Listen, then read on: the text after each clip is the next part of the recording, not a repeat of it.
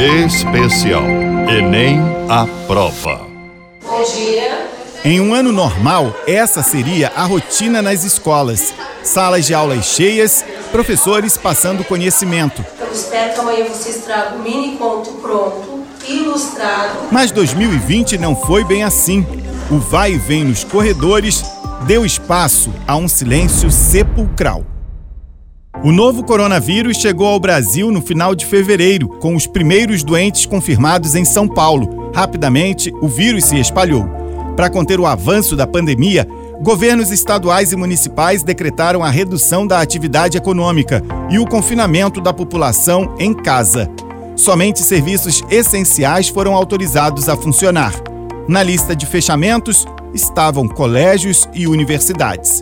A psicóloga escolar, Ariana Florencio, explica como esse cenário impactou o ensino no país. Os alunos precisaram se adaptar a um novo formato de vida com a presença dos pais o tempo todo dentro de casa, com a presença de alguns avós, né, cada família no seu formato. As questões que a escola ajuda muito a desenvolver, essas questões socioemocionais, as habilidades sociais, tudo isso foi privado durante esse ano. Então, esse espaço escolar, que dentro da nossa cultura nós aproveitamos tanto para desenvolver diversos tipos de habilidades, isso foi retirado dos alunos abruptamente. A pandemia alterou o curso na educação e os planos de quem se preparava para o Exame Nacional do Ensino Médio, o Enem, principal forma de acesso à faculdade. A nota da prova pode ser usada no SISU para disputar uma vaga em universidades públicas no ProUni para ter bolsa de estudo em escolas particulares ou no FIES para financiar as mensalidades da graduação. Mais de 5 milhões e 600 mil candidatos se inscreveram para fazer a prova impressa. Muitos deles, como Isadora Sobreira, de 18 anos, moradora de Piabetá, em Magé, ficaram apreensivos quando a pandemia ganhou forma por aqui e o que precisava aprender teve de ser feito de casa. Sim, eu fiquei muito apreensiva. Na verdade, todos nós ficamos, porque era algo que ninguém esperava. E no início achamos que seriam 15 dias em casa e se alastrou durante 10 meses.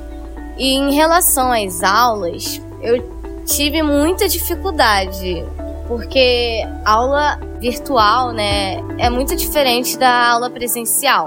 Suzana Silva, também de 18 anos, moradora da Tijuca, na zona norte do Rio, é outra estudante que se sente prejudicada com a suspensão das aulas presenciais. Ela vai tentar uma vaga para a medicina. Foi algo muito novo, muito repentino, saber que eu teria apenas que aprender o conteúdo por videoaulas. E apesar dos professores se esforçarem tanto, dando melhor para os alunos entender o conteúdo que é passado, nada se compara ao conteúdo dado pessoalmente em sala de aula, tirando as dúvidas. Por esses motivos, eu não me sinto preparada para o Enem esse ano. Marcadas inicialmente para novembro de 2020, as provas do Enem foram adiadas pelo Ministério da Educação para janeiro de 2021, após uma consulta popular. Mas há uma briga na Justiça para que novamente o processo seja adiado. A Defensoria Pública da União fez um pedido na semana passada para prorrogar a fase impressa alegando que ela ocorrerá no pico da segunda onda de infecções, sem oferecer segurança sanitária para todos os participantes. O presidente do INEP, Alexandre Lopes, garante que a logística foi pensada com a finalidade de garantir proteção aos candidatos. Esse ano nós temos cerca de 700 mil inscrições a mais do que foi no ano anterior.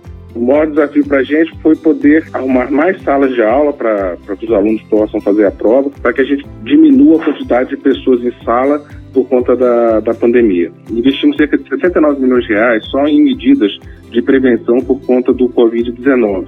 Então, esse ano, o uso da máscara será obrigatório. O participante ele pode levar mais de uma máscara para substituir durante a aplicação. Ele pode trocar de máscaras durante a prova. Além disso, a identificação do aluno será feita do lado de fora da sala de aula, para que a gente garanta que só entra na sala aquelas pessoas que realmente vão fazer a prova no local.